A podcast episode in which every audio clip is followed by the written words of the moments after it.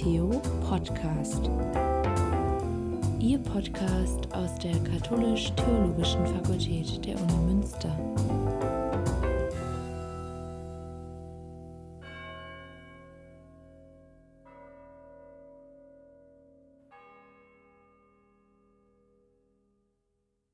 Dr. Thomas Bremer ist Professor für Ökumenik, Ostkirchenkunde und Friedensforschung. Der Podcast wurde im August 2019 aufgenommen.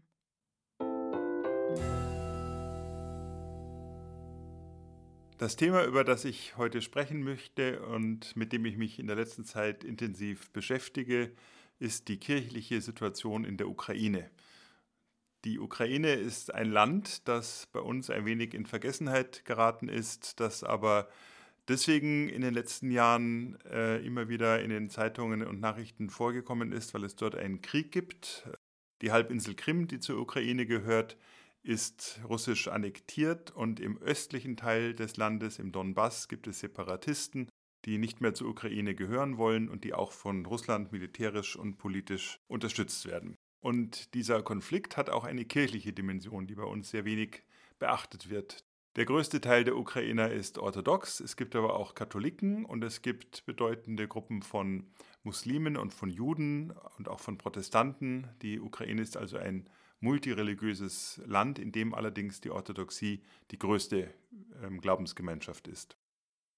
Seit der Unabhängigkeit des Landes 1992, das war der Zerfall der Sowjetunion, hat sich die Orthodoxie in der Ukraine in mehrere Kirchen aufgespalten drei größere Kirchen, von denen eine die einzige kanonische ist. Das heißt, die einzige, die auch von den anderen orthodoxen Kirchen in der Welt als orthodoxe Kirche anerkannt wird. Leider haben diese Kirchen sehr ähnliche Namen. Die kanonische Kirche heißt ukrainische orthodoxe Kirche. Und daneben gibt es zwei unkanonische Kirchen, also nicht anerkannte Kirchen, die ukrainische orthodoxe Kirche, Kiewer Patriarchat und die ukrainische autokephale orthodoxe Kirche.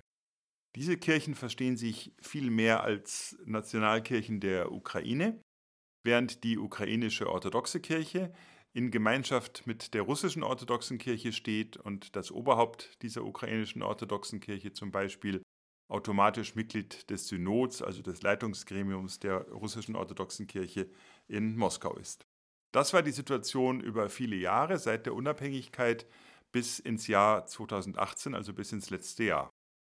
Der frühere Präsident der Ukraine, Poroschenko, hat im letzten Jahr versucht, die beiden orthodoxen Kirchen, die bisher nicht anerkannt waren, zu vereinen und ihnen auch eine kirchliche oder kanonische Anerkennung zu vermitteln und hat sich in dieser Angelegenheit an das Oberhaupt der Orthodoxie gewandt. Das ist der sogenannte ökumenische Patriarch von Konstantinopel, also ein Bischof namens Bartholomäus, der in Konstantinopel in Istanbul residiert. Tatsächlich hat Patriarch Bartholomäus dem Präsidenten Poroschenko zugesagt, dass er der orthodoxen Kirche in der Ukraine die kirchliche Unabhängigkeit, das Fachwort dafür heißt Autokephalie, verleihen wolle. Das Problem war, dass die bisher kanonische Kirche, die auch von Bartholomäus anerkannt äh, wurde, diese Unabhängigkeit überhaupt nicht angestrebt hat.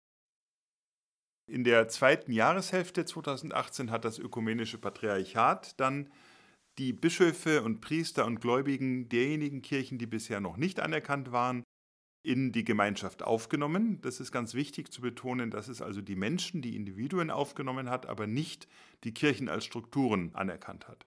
Das hat dazu geführt, dass die Moskauer Kirche, also die russische orthodoxe Kirche, die Gemeinschaft, die Kommuniongemeinschaft mit Konstantinopel aufgekündigt hat. Seither gibt es einen Riss in der Orthodoxie, in der Weltorthodoxie, der bisher noch nicht behoben ist.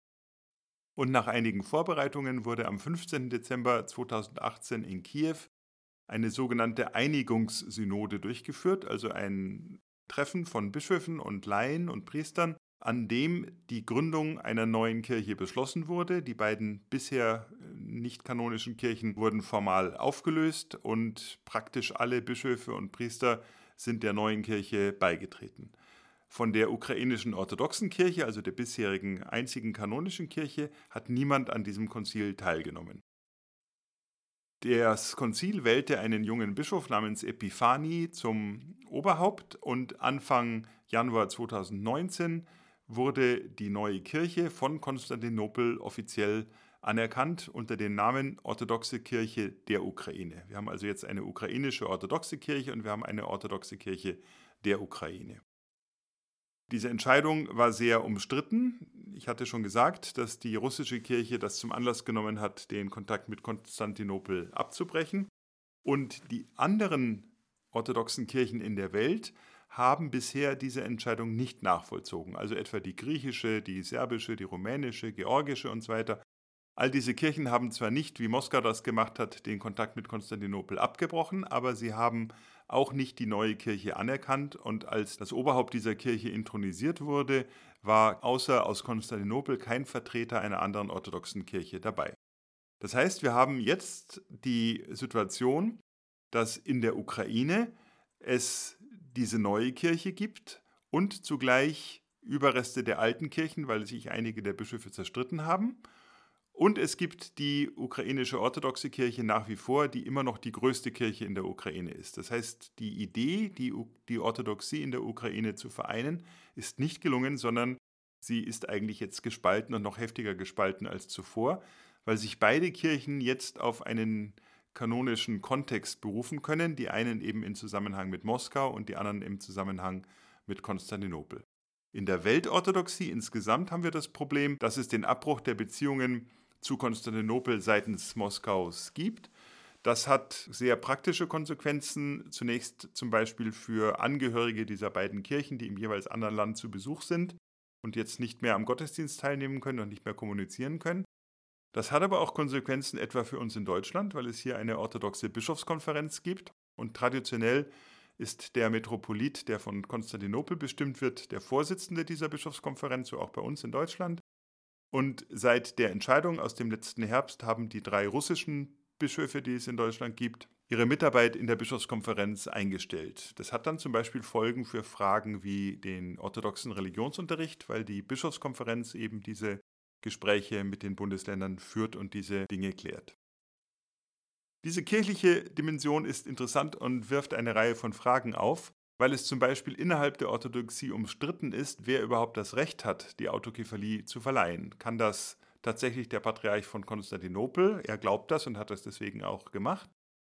Können das nur alle anderen orthodoxen Kirchen zusammen?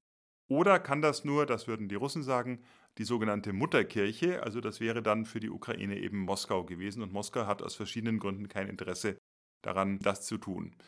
Ähm, man kann auch daran erkennen, dass die Einheit der Orthodoxie in einer gewissen Weise gefährdet ist, weil man eben in solchen zentralen Fragen keine Einigung erlangen kann.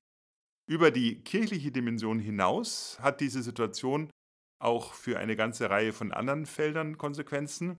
Ein Gebiet, wo das, glaube ich, ganz wichtig ist und wo man das deutlich sehen konnte, ist das Gebiet der Politik. Der frühere Präsident hat auch sehr stark die staatlichen Institutionen benutzt, um die Einigung der Kirchen voranzutreiben.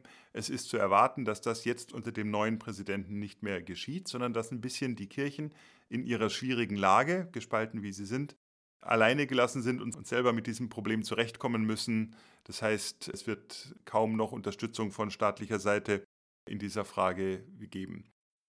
Interessant über das Fach der Politikwissenschaften hinaus, wo natürlich auch Fragen wie das Staat-Kirche-Verhältnis thematisiert werden müssen oder die Frage, wie sich grundsätzlich die orthodoxe Kirche zum Staat verhält. Russland ist da ja ein wichtiges Beispiel.